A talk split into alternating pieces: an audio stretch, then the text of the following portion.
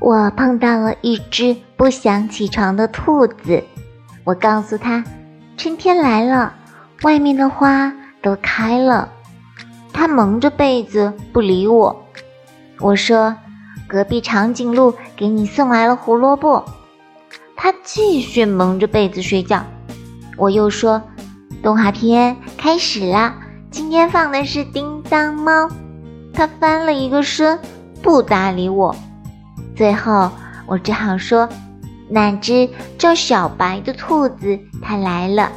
于是，它立马掀开被子，跑洗手间整理发型。哎呦，小白是谁呀？我是柯尼莎小白。